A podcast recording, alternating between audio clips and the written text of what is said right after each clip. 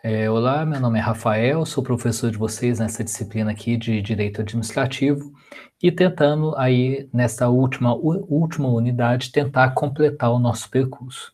Lembrando que na unidade 1 a gente apresentou o chamado regime jurídico administrativo, na unidade 2 a gente tentou conhecer as formas de organização do Estado brasileiro, principalmente destacando órgãos e entidades na administração direta e indireta, na unidade 3, nós demos a conhecer a teoria do ato administrativo, em especial apontando os elementos constitutivos de todo e qualquer ato administrativo, para percebermos como se dá o funcionamento do Estado brasileiro.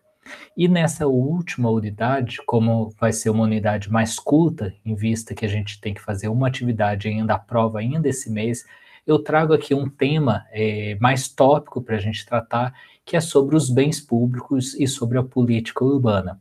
É, bem sabemos que nesse percurso que a gente fez, a gente tentou compreender como se dá o funcionamento do Estado, principalmente por suas organizações, seus órgãos, entidades e seus atos administrativos. E aqui na última unidade a gente destaca os bens públicos, como esses bens públicos são usados, geridos pelo Estado brasileiro. E aí, tentando fazer o percurso até a política urbana, compreender que esses bens públicos na cidade demandam uma política específica que a gente vai detalhar daqui a pouquinho. Lembremos que os bens públicos no Brasil, eles são divididos entre os entes da federação, uma vez que o Estado brasileiro se conforma como um Estado federal com várias unidades federativas, a gente vai ter na Constituição essa distribuição de bens. Então, a União listou no artigo 20 os bens que são da União e no artigo 26 listou os bens que são dos, dos estados. Lembrando que os bens dos municípios, eles são residuais dentro dessa conformação dada pela Constituição Federal. Lembremos que a União, ela detém principalmente ilhas marítimas, os rios interestaduais. Os estados, por outro lado, detêm várias terras, em especial os corpos d'água que são intermunicipais, por exemplo, ou unidades de conservação.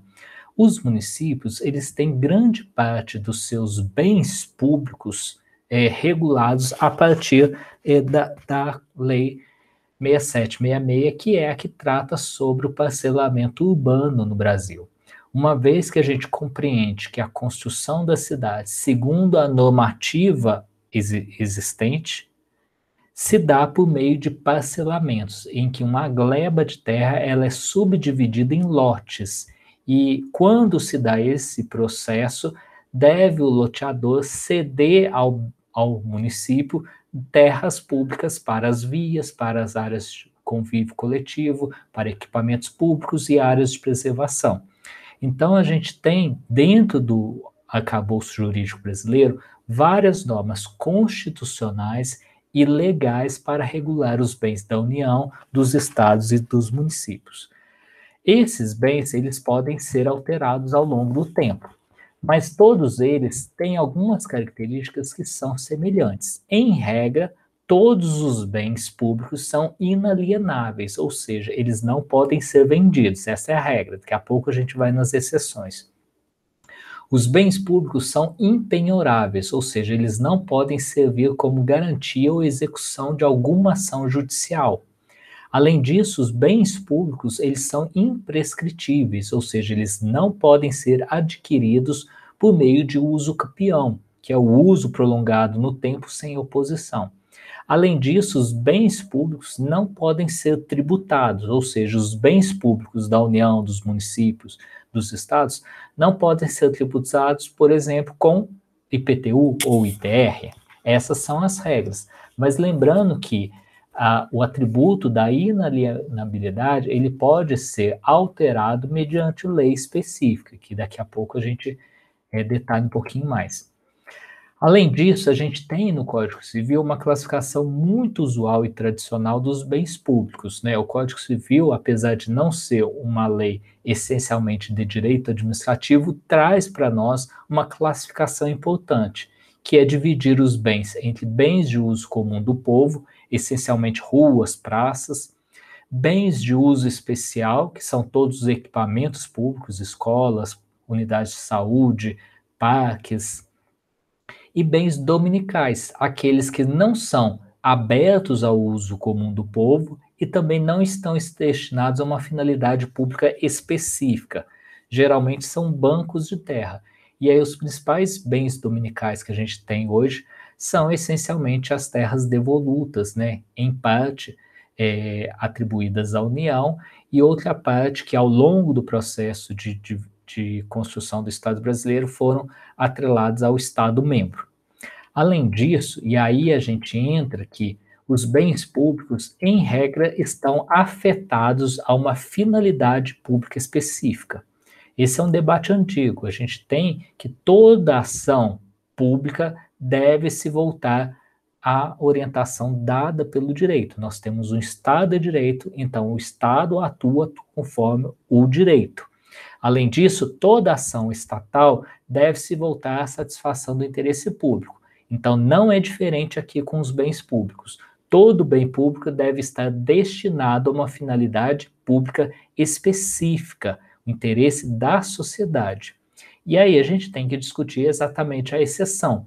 Quando esse bem público é desafetado, que é o instituto, é o nome que se dá, pelo processo em que a gente vai retirar aquela finalidade pública específica do bem público e vamos alienar ou mudar a sua destinação.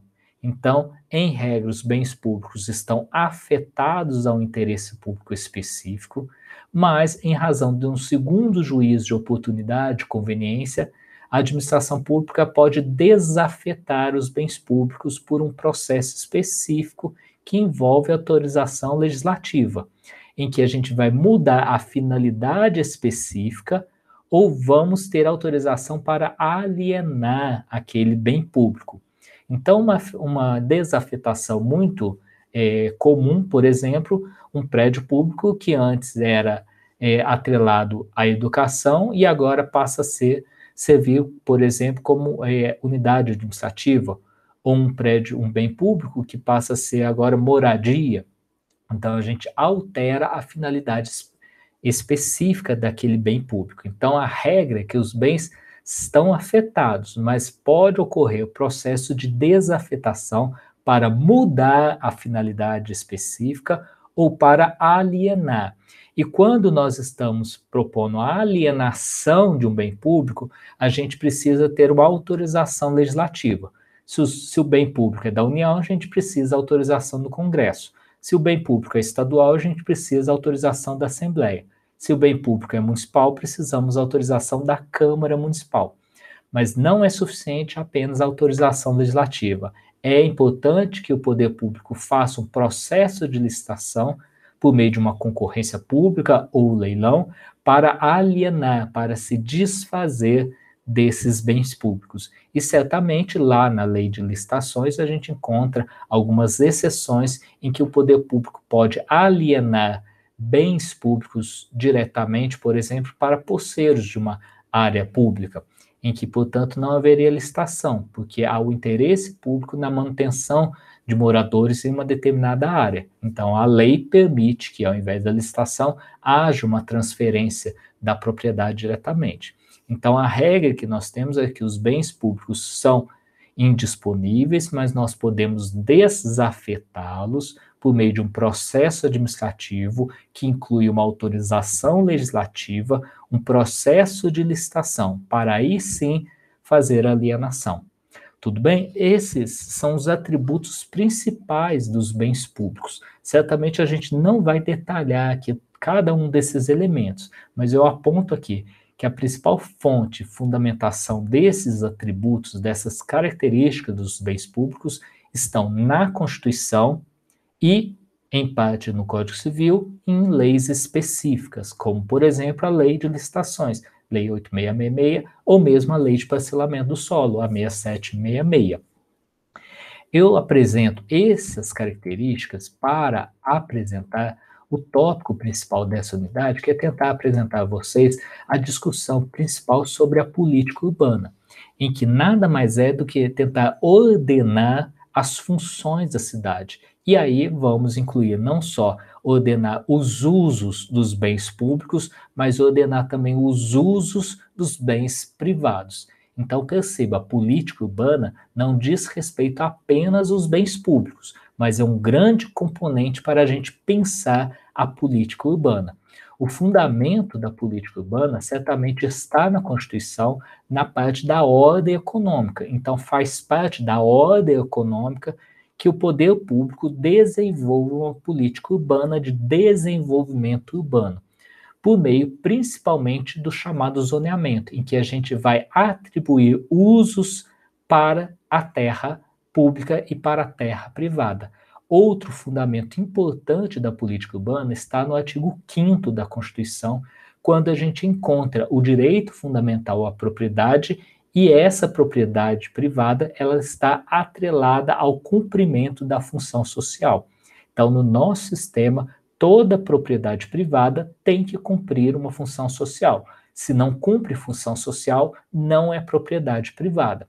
Daí a gente dizer que o direito à cidade é, além dessa, desse uso dos bens públicos, é também garantir que os usos da cidade estejam regulados segundo essa função social, que não é determinada pelo proprietário, pelo indivíduo, mas essa função social da propriedade ela é determinada por legislação, e a legislação ela deve ser consequência de um processo democrático a participação social. Daí a função social, como o nome já diz, é uma função determinada pela sociedade para o cumprimento pelo proprietário naquela gleba. A gente tem uma lei importante para a política urbana, que é a 10557, que é o Estatuto da Cidade. O Estatuto da Cidade, ele regulamenta o artigo 182 e o 183 da Constituição.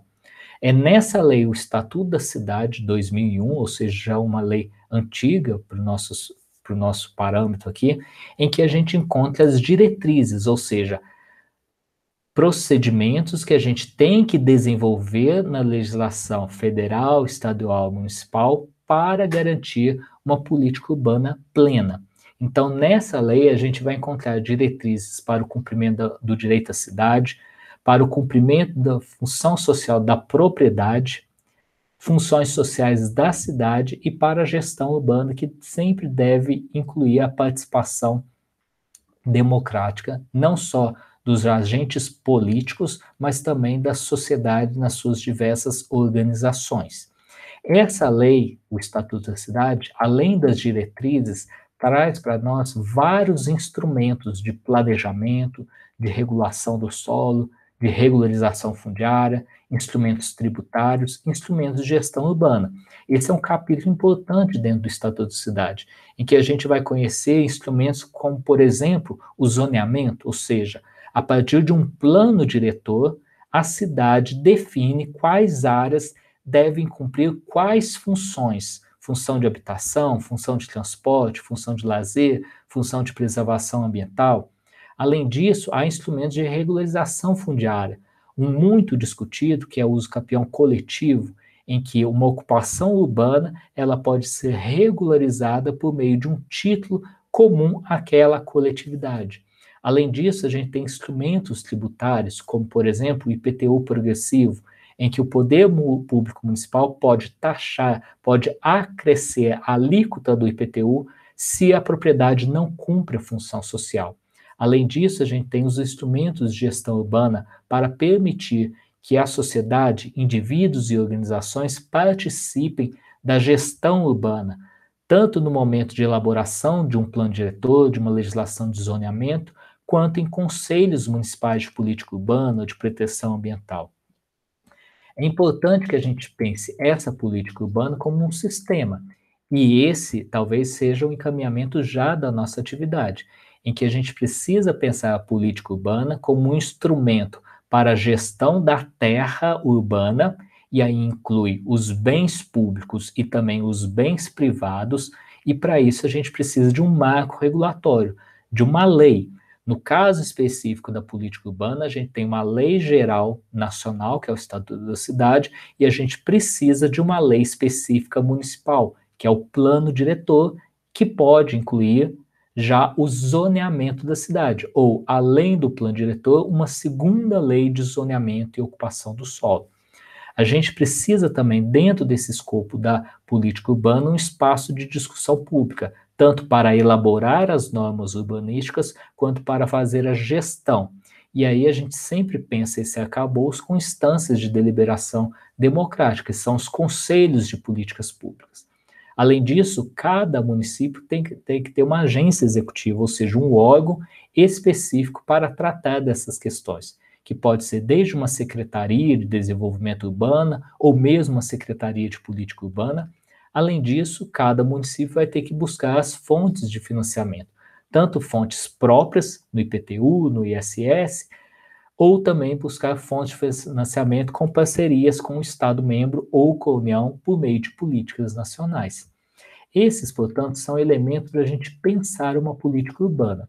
E já encaminhando para a nossa atividade e avaliação, eu vou pedir para vocês identificar se há legislação urbanística no município de vocês, se há plano diretor, se há lei de uso e ocupação do solo, se há uma legislação específica de zoneamento. Então, eu quero que vocês identifiquem esse marco regulatório e aí discutindo se ele atende ou não os ditames da Constituição e do Estatuto da Cidade. E na segunda questão, que vocês proponham uma política pública para os bens de uso comum do povo.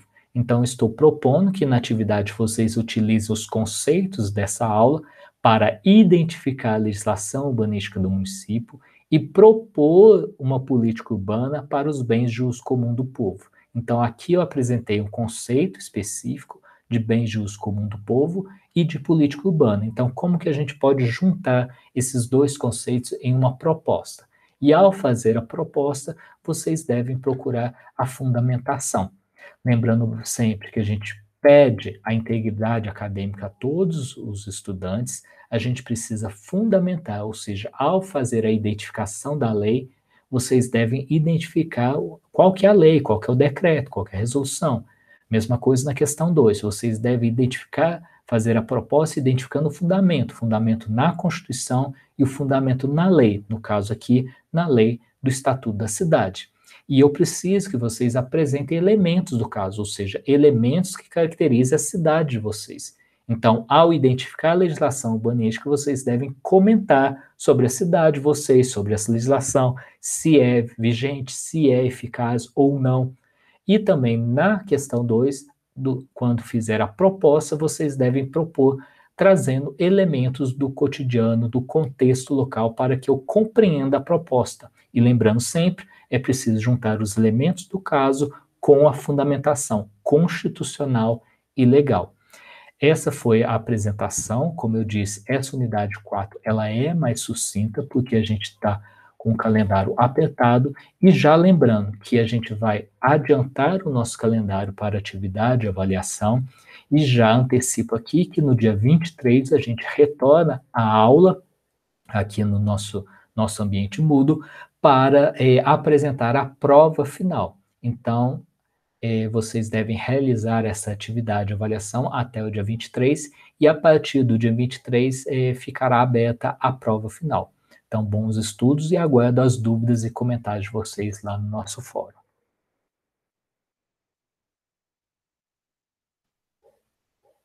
Luciano, é,